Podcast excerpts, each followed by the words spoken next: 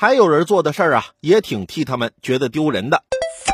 近日，广东云浮交警网络巡查时发现，一少女自拍驾驶摩托车炫酷视频发布到某平台上。某天晚上，一边直播一边乘坐着摩托车，声称没有驾驶证。对此，云浮交警立即展开调查。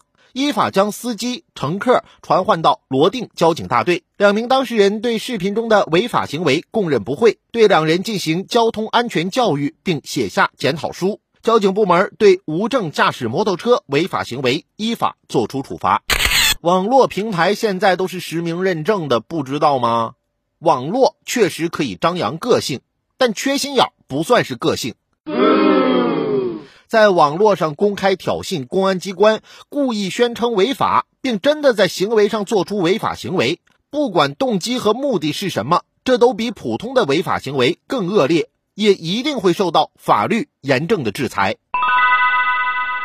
我有个表妹以直播为生，她爸妈老一辈人嘛，想法比较古板，总说她不务正业。